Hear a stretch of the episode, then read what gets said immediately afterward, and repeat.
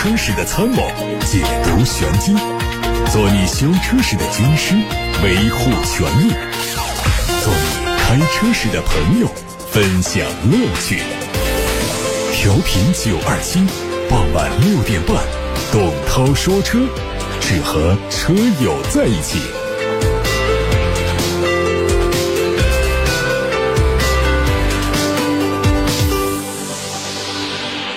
各位晚上好，我是董涛，欢迎在六点半到七点半听节目。大家可以发问题到直播间来，关于汽车消费维权的投诉也可以发过来。买车选车的问题，打电话八六八六六六六六，或者通过董涛说车的微信公众号图文留言。看新闻，全新一代的奔驰 S 级正式在国内市场上市，五款车型的售价区间是八十九万八。千八到一百八十一万八千八，它采用了全新的家族设计语言，前脸经典的三辐式中网设计得到保留，但是棱角更加圆润，面积进一步增大的盾形前进气格栅让全新 S 级多了一些年轻。至于类似的中网设计已经在中期改款的 E 级上出现过，所以少了很多新鲜感。相较于老款 S 级，新款 S 级的内饰布局发生了很大的变化。中控台采用悬浮式的12.8英寸的 OLED 液晶触控屏，还搭载了12.3英寸的全液晶仪表，并且对仪表板的结构做了重新布局。驾驶员前方是独立式的仪表，动力部分用的是直列四六缸的 3.0T。涡轮增压发动机有高中低三种不同的调教，匹配的是九速手自一体变速箱。所以呢，作为今天我们节目的一个探讨话题，各位现在也可以在节目当中通过打电话给八六八六六六六六留言，或者通过董涛说车的微信公众号发表一下你对于全新一代奔驰 S 级的看法。相信很多车迷朋友们已经在各种平台上。获取了很多关于全新一代的奔驰 S 级的外观内饰的图片信息，以及他们的配置信息，甚至现在已经开始出现了网络的测评的一些文章。所以各位呢，对于全新一代的奔驰 S 级，如果有话想说的话，记得在今天的节目当中，在七点半钟之前打电话给八六八六六六六六热线电话留言，或者通过董涛说车的微信公众号留言说话。广汽丰田根据《缺陷汽车产品召回管理条例》和《缺陷汽车产品召回管理条例实施办法》的要求，向国家市场监督管理总局备案了召回计划，决定从三月三十一号起召回四点四四万辆凯美瑞，还有八千六百辆汉兰达，总共有五万多辆车。凯美瑞的生产日期为二零一七年十二月七号到二零一八年四月二十三号。汉兰达的生产日期为二零一八年十二月十号到二零一九年元月十一号期间。这次召回范围内部分车辆因为供应商在低压燃油泵叶轮的制造过程中树脂成型条件存在不完善，导致叶轮的树脂密度不足，叶轮可能会因为受到燃油影响发生膨润。变形和低压燃油泵壳体发生干涉，导致低压燃油泵工作不好。极端情况下，就可能出现车辆无法正常启动，或者是行驶中发动机熄火的情况，存在安全隐患。广汽丰田将会对召回范围内的车辆免费更换改良后的低压燃油泵，消除安全隐患。广州小鹏汽车科技有限公司也根据《缺陷汽车产品召回管理条例》和实施办法的要求。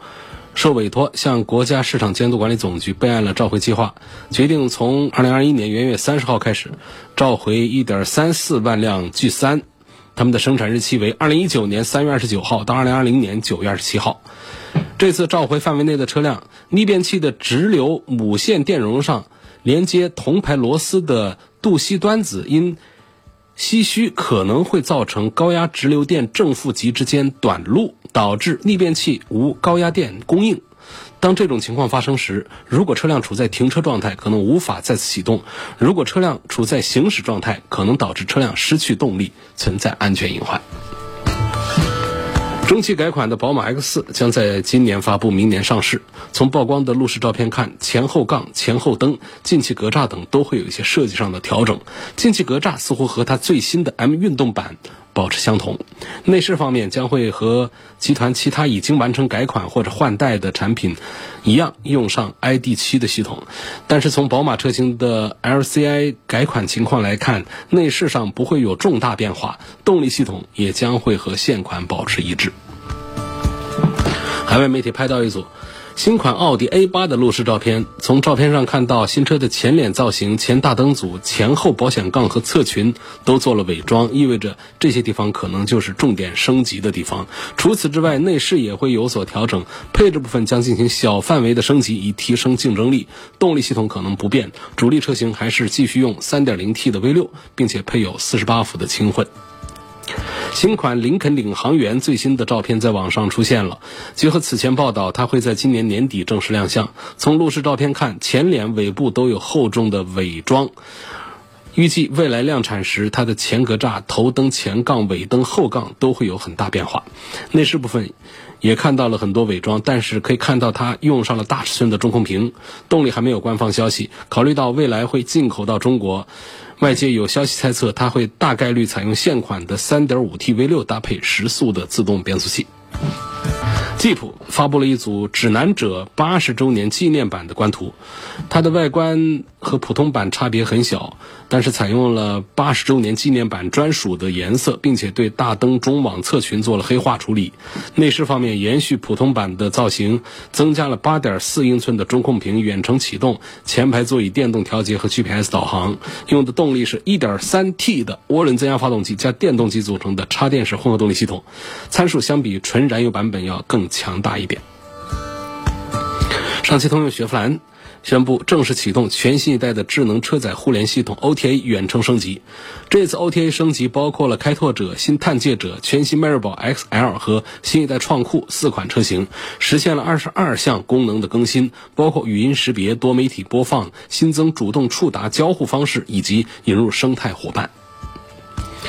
现款几何 A 在二零一九年四月上市，分为四百一十公里和五百公里两种续航版本。驱动电机的最大输出功率只有一百二十千瓦，最大扭矩都是两百五十牛米。几何 A 据悉将会推出中期改款车型，四月份上市，尺寸较现款小幅加长，最大功率涨到一百五十千瓦，峰值扭矩涨到三百一十牛米，续航里程达到六百公里。五菱发布了基于征途皮卡打造的改装车跃境途征。这个车采用经典的五菱家族风格，前进气格栅上有中央经典的红色五菱 logo。作为一辆可以露营的越野车，它最大的特点是在后货箱的上方放置了一个露营的帐篷。动力方面用的是一点五升的自然吸气，最大功率是九十九匹马力。据说这个车会在二月二号开始盲定，今年一季度正式上线。您正在收听的是董涛说车。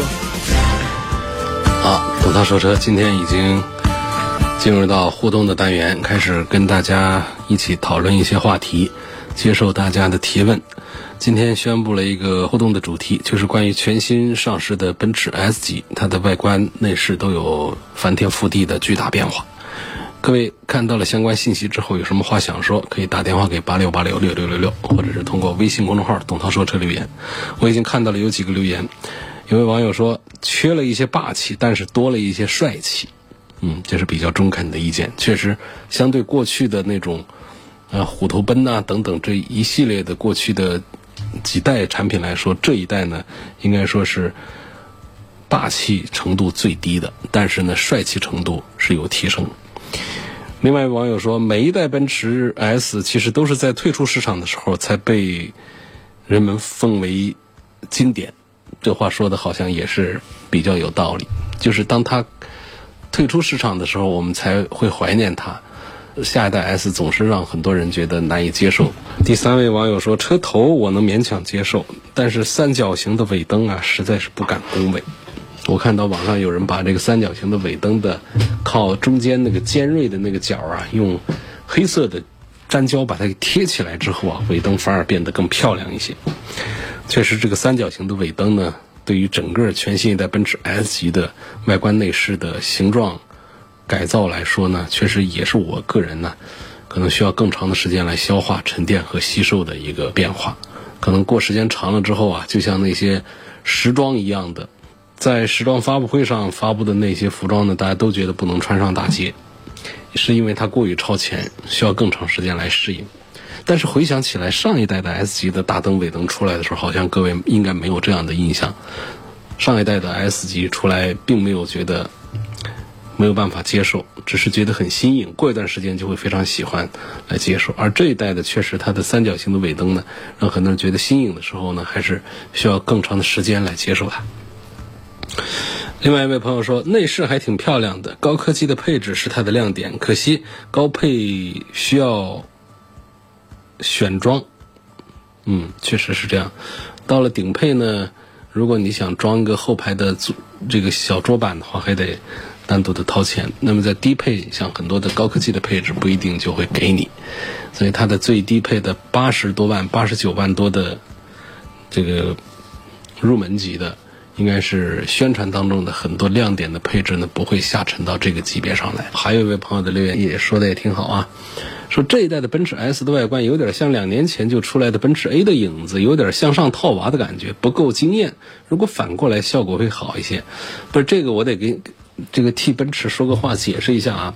实际上呢，一代奔驰啊，它是一个 DNA 的系系统下来，那么这一代的奔驰 S 呢，其实早些年它就已经定下了。大概的这个设计的主题，那么在这样的主题下呢，它的 E 级也好，A 级也好，全系列的都会朝这个方向去。只能说呢，S 级呢，这车啊更高端，它的推出呢有一个时间的节点，同时呢推出也会更加的慎重一些。那么前面呢，它可能会在 E 级和 A 级上这些低端入门的产品上啊，先试用这样的这个方案，根据市场的反馈呢，再做一些调整，然后最后定型为 S 级上的。所以你看到的并不是说 S 级在学着 A 级啊，而是说新一代的 A 级老早的就已经得到了最新一代的奔驰 S 级的 DNA 的传递，是这样的一回事啊。好，这些我们待会儿再聊吧。现在我们就开始回答大家的选车用车提问，这是每天大家最关心的啊。有朋友说，节目里说的那个汽车报废的补贴是怎么领？说句实话呀，我也不知道到哪儿去领。这可见呢，政策啊，咱们财政部的政策，财政部、商务部的这个补贴政策倒是有，但是各个地方上呢，推进落实的程度不一。如果说这是一个推进特别。进展特别快的一个项目的话呢，我相信，在更多的官方网站呐，在一些社会新闻当中呢，实际上是可以听到很多的准确的信息，大家是可以查到相关的信息的。如果现在我们到哪儿都查不到的话呢，可见这个推动的力度是比较弱的。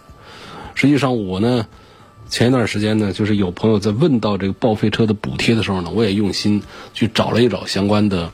部委的一些网站呢，来找一些文件呐，文件倒是找到了，倒是有相关的补贴。哎呀，什么车多少钱？什么车多少钱？什么样年限？什么样的该怎么样？这都规范的特别的严谨。但是说，至于说到哪儿去领这个补贴，确实是我没有得到一个准确的一个信息。包括有网友向我反馈，他说。我当真了，我去哪哪窗口去问这个补贴，那窗口说到那儿去，那个窗口说到那儿去，A B C D 的转来转去的，最后也不知道到到底在哪儿可以领到这个汽车的报废的补贴。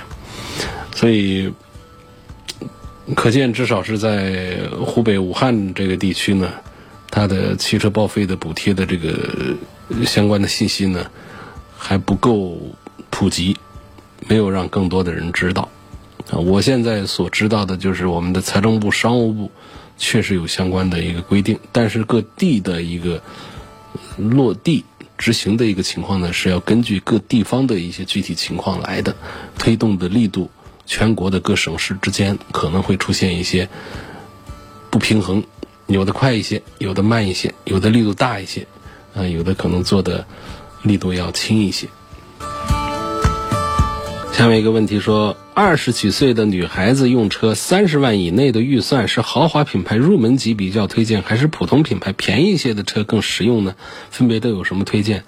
二十几岁女孩子用车，三十万以内的预算，显然还是应该考虑一下豪华品牌的入门级啊。我觉得以三十万的预算，你要是买普通品牌的话，你买到的就是更大的车、更高配的车，就是非豪华品牌的这种更大的、更高配的，实际上性价比是更弱一些的。而且呢，这些车啊，它的定位呢就不再是我们的年轻朋友了，可能定位的就是中年人以上的。那么它的外观内饰啊、功能的设计上呢，年轻人就会不大喜欢。而相反呢，豪华品牌的三十万以下的入门车型，比方说奔驰的 A。啊，宝马的一系，啊，包括这个奥迪的 A 三、A 四这样的，它都是非常的洋气、非常的时尚、非常的有活力的。我想呢，二十多岁的女孩子应该会更喜欢这些车的体型小一点，但是又时尚漂亮的这样的一些入门级的豪华车的。它们的价位呢，从十几万到二十几万不等。现在就是在奔驰、宝马里面也能买到十几万的。入门级的产品，二十几万已经可以买到开出去大大方方的车型了，所以这确实三十万以下的预算，考虑这个豪华品牌的入门级是一点问题都没有的，而且往往可以选到性价比很不错的一些车型。特斯拉 Model 3的标准续航版值不值得买？嗯，还是值得的。目前说到这个纯电动车，你说特斯拉不值得买，这个话还是违心，还是说的就是。没有强大的这个理论根据的，因为目前在行业里面，它的品牌力、它的号召力仍然是最强的。它身上所有的缺点，几乎是我们电动车领域的共有的一个共性的一个缺点。这应该是你考虑电动车你都要接受的，包括它的续航、它的安全、它的充电等等。今天呢，在董涛说车的微信公众号里面还有文章在说到，特斯拉在江西某地有个用户反映。他充电的时候呢，充出毛病来了。然后呢，特斯拉说这是国家电网的电流量电流太大。那国家国家电网就马上反驳了他。也就是说，整个的就是电动车的领域里面，确实是是否像我们燃油车一样的那么的完善呢？并不是，它们共有一些缺陷、一些缺点，但是它们的优点也非常的突出。所以在特斯拉的这个产品上呢，代表了我们电动车的目前的一个。比较高端的一个水平。如果喜欢一个电动车的话，价格现在优惠完了二十几万的这个 Model 三呐，确实性价比表现也还是很不错的，值得推荐。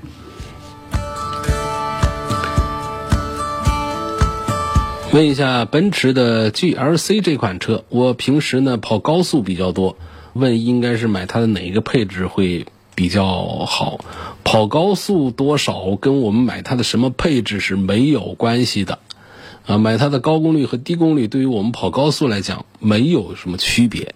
高速对动力的要求并不高，它是一种巡航状态，反而是我们在室内呢，这个这个大马力的车呢，会在提速方面会有更好的这个感受，更多的用处。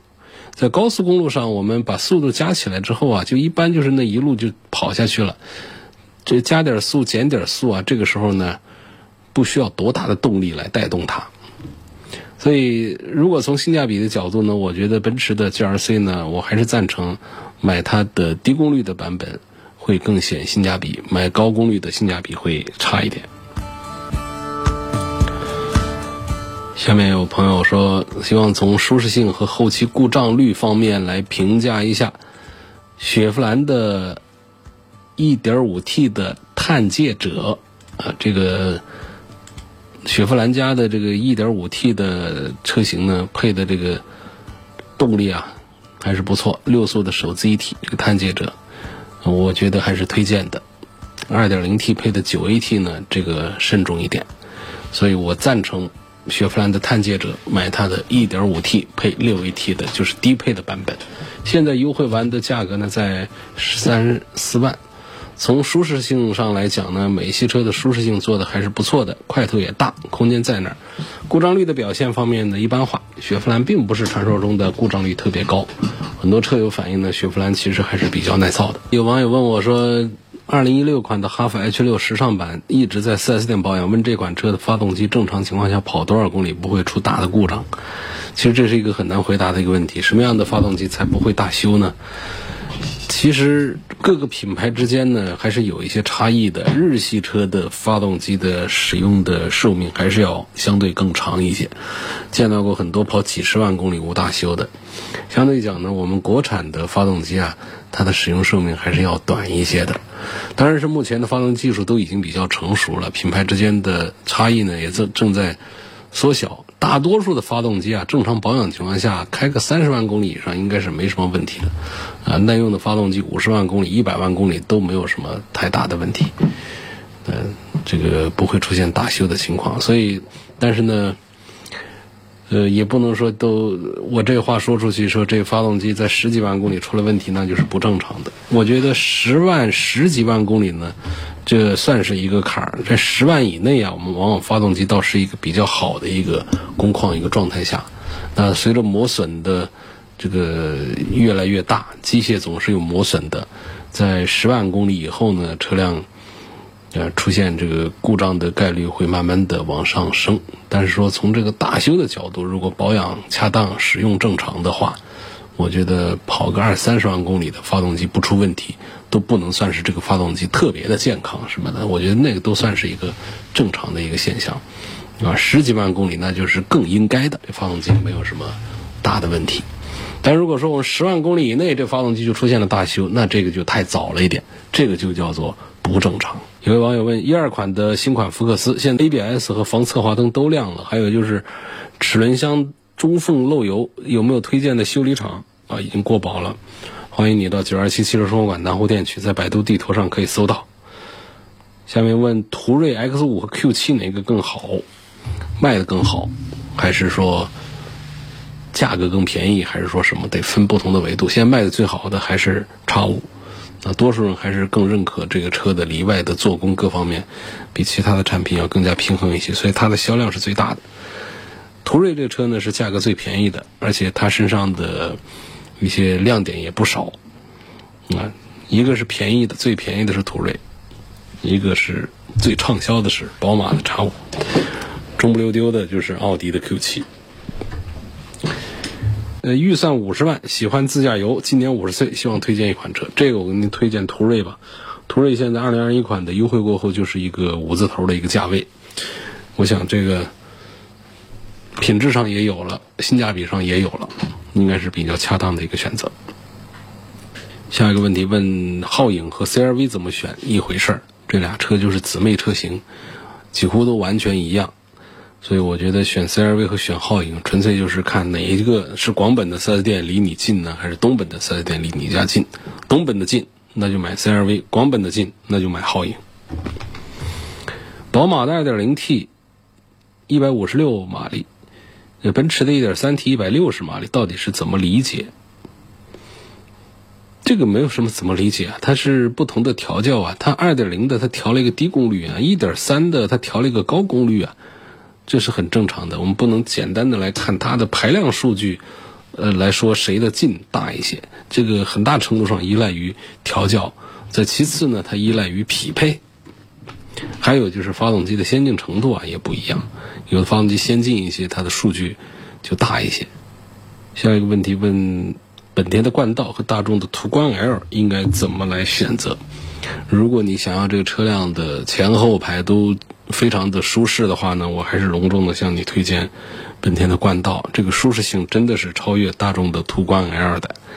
车子呢，其实也没有说比途观 L 就大多少，但是它里头就是又空间又宽敞。地台又平，座椅又厚实又舒服，隔音降噪各方面把后排打造的极端的舒服。相对于途观 L 来说呢，途观 L 它这方面就更有德系车的那种印象一些，它没有太讲究那种舒适便利性。所以想要舒适便利性优先的话呢，我赞成本田的冠道要多过于大众的途观 L。希望对比 CT 五和宝马三系，从配置和车本身来说，感觉 CT 五是完胜三系。那么希望从驾驶感受对比一下这两款车，那我觉得还是三系啊更胜一筹。三系呢，它主要是什么呢？就是这一代的三系呢，它在动力上呢确实是调的要弱了一些，但是呢，它在底盘素质上并没有变形，并没有降级的。呃，所以如果说你不是说买它的入门的这个 2.0T 的低功率的版本，我想呢，应该说问题都不是太大。包括说我们买它的这个高功率的版本的话，实际上 M 运动耀夜版那样三三零这样的，其实这个车呢仍然还是同价位当中、同级当中啊，就开起来最过瘾的一个。那跟这个 CT 五放到一块来做对比的时候，CT 五也是属于运动健将，也是跑起来很不错的，尤其是它的直线加速的性能啊。那是做的很不错的。凯迪拉克车就有两个特点，一个是本身价格卖的便宜，第二个呢就是动力输出啊，一般都是调的比较高，啊，它起步就是两百三十多匹马力，在这个车上呢它不算慢的。但是呢，如果说是讲同价位，比方说我同样拿这三十万以下的买一个这个低配的凯迪拉克 CT 五，然后呢我再拿这个价格呢，我来挑一款这个入门的最便宜的。这个咱们的三系，那恐怕确实还是凯迪拉克的 CT 五啊，要比这个三系在驾驶感受上要好一些。这儿有个朋友说，我看中了雪铁龙的天翼，希望能够帮我参谋参谋，年后想换个车。雪铁龙天翼是目前神龙家族里面卖的最好的一个产品，开一开会对它的驾驶感受印象很深，车内空间、头部的空间都非常的宽敞。我觉得三大件特别的可靠。作为本地的一个企业，虽然说销量不好，但确实是更多的来自于品牌和营销，产品力是没有问题，支持考虑。有网友说，发动机烧机油到底是个什么样的症状表现？烧机油过去啊，我们讲的是看排气管冒什么烟儿啊，说烧机油的主要表现是冒蓝烟儿、冒黑烟儿，是燃烧不好。但是现在啊，我们很多车啊，它没有冒蓝烟儿，但是它机油还是烧掉了、消耗掉了，所以呢。与时俱进，现在我们的这个技术标准已经出现了变化。烧机油呢，在现在的缸内直喷涡轮增压的机器上啊，那几乎都快成为一个标配了。好像这个发动机啊，就是跟机油分不开的。实际上，这个倒不是一个什么让人特别难以接受的。其实，在早期很多的这个两冲程的一些发动机里面，它直接就是在汽油里面还兑机油呢，是不是？就是只是说呢，这个机油的消耗量如果过大的话，比方说我们一个保养周期还不到，这机油就烧到了一个。需要添加的一个程度的话，这种是要在乎一下，否则啊，只是正常的一种减少的话，还在可用的范围之内，那么保养周期就到了，这时候咱们直接换油就行了，那属于是自然消耗。我们再也不要追求说，我保养的时候加进去的是四点五升机油，我再做保养的时候我放出来还得是四点五升，那办不到，那。本身它有消耗有损耗，另外呢，从机油尺的这个角度上来讲啊，我们保养的时候新添的机油是满格，结果呢，在下一次保养的时候就往下降了两格，这种我们也就理解它、接受它，算正常的消耗啊，参与运行了，参与发动机的运作了，算是也为发动机做工做了贡献嘛。但如果说我们一个保养周期不到，机油尺已经打不到底了。那么虽然说发动机还可以跑，底下还是有一些机油的，但是呢，这种情况我们要及时的做补充了，否则发动机还是会因为磨损、散热各方面不良，导致一些损伤的。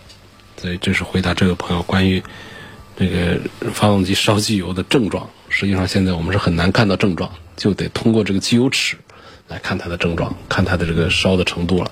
如果在排气管都能看到冒蓝烟的话，那这个机油那烧的就叫不得了了。看中了逍客，它的变速箱的故障率高不高？大概跑多少公里才会出现故障？这个也没有一个说必必须得是多少公里就就一定得出故障。确实，它的小型 CVT 变速箱呢，日产的低排量，这个日产不是指日系啊，大家别弄错了。日产是个品牌，那本田、丰田、日产这样说的日产，它这个名字也是起的怪里怪气的，一搞就让别人觉得好像就代表了整个日系车一样的。日产是一个品牌。尼桑，那日产的它的低排量发动机配的这个小 CVT 的变速箱的故障率确实是比较高。现象表现呢有异响啊，有漏油啊、抖动啊、顿挫啊等等。一般常见在五万公里左右出现故障的比较多。那么应该说它的原因还是设计问题，它的这个核心的部件还有钢带特别容易磨损，严重情况下都需要做。大修变速箱，大修的话都是万字头的开支。下一个问题说，希望从后期故障率、操控性、实用性方面对比一下欧蓝德。欧蓝德的2.4跟吉普的指南者放到一块儿来做，这个我首先把这个吉普的指南者把它给打消一下啊，就是故障率呢实在是要要比其他的品牌是要高一些。相对讲呢，欧蓝德的故障率啊，在行业里面呢还算是一个中等水平，中等偏下一点的水平。但是吉普的指南者的故障率排名上完全都垫了底。实用性上都差不多的，这没什么可说的。操控性上呢，这其实也没什么可说的，这个也谈不上他们讲究了什么操控性。尤其指南者就更不用说了，拿个 1.3T 配个七速的干式双离合，这叫什么玩意儿？所以你看这个三菱的欧蓝德呢，它也没有大马力的机器，开起来这车子也是晕乎乎的慢，但这车的追求方向就不在那儿。那它现在全系都不过二十万。那么大个车，嗯，还带着一个还很不错的一个四驱和七座，其实呢还是有一定的性价比。如果你一定要是讲一个车子比较皮实耐用，呃，故障率也低一点呐，这个各方面都还行的话呢，你不能说我还要追求它的动力多强大。所以它这个实用性啊、性价比方面呢，三菱的欧蓝德呢，倒还是有一定的推荐指数。比方说是五颗星的满分的推荐指数的话呢，三菱欧蓝德大概还是可以给到个三颗星的。像这个吉普的指南者呢，我给一颗星，我都觉得有点不靠谱。下一个问题说，二岁的女孩代步车有什么好的推荐的？三厢的那种，价格在二十万上下，牌子有什么？牌子的话没什么要求，主要就是二十万上下的三厢代步车。那你就看一个三厢代步车啊。你去看个宝马一系呗，一系的二点零配置的，这个都挺划算的。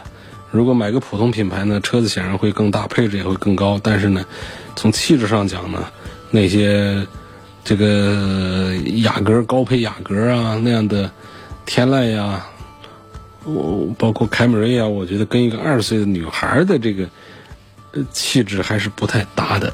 所以我今天节目的好像第一个问题也就是这样的问题：三十万以下。啊，二十多岁女孩想买一个什么车，我也是做这样的推荐。包括这位朋友，他是希望二十万上下这么一个预算，我也做这样的推荐。不推荐买非豪华品牌那些大三厢轿子车，那开着像开着自己家里的家长的车一样的。想了解一下林肯的冒险家跟宝马的叉一该怎么选？但霸一枚看重质量稳定性，看重后排乘坐空间和质感，那还是买个宝马叉一吧。那它的空间和质感还是。要强一点吧。女孩刚刚上班，想买一个代步车，预算十万左右，就问有什么推荐的。呃，飞度 Polo 呢？那就这样了。目前呢，我还是赞成飞度要多一点。呃，飞度 Polo 都还行，应该都作为一个首选的项目。包括东风本田还有一个呃来福，这些车都可以看一看。十万以下。啊，买到这样的小精品车都还是挺好的。停产的甲壳虫现在还合适买吗？这个不合适，停产了那就嗯收藏可以，买了用的话保值率太差，动力配置呢也有双离合的缺陷，就剩下个样子了。所以一定要喜欢这种小巧的、这个好玩的这种产品的话呢，目前还剩下一个 mini 可以考虑，宝马 4S 店的 mini。有没有现在落地十二万左右可以推荐的家用车？希望空间美丽，质量耐用。呃，这个要空间很美丽，空间很大。价位的可以推荐东本的享域、广本的凌派，他们的空间跟雅阁差不多大，但是价格呢又很便宜，故障率也很低，价格合适，就是动力比较弱一点。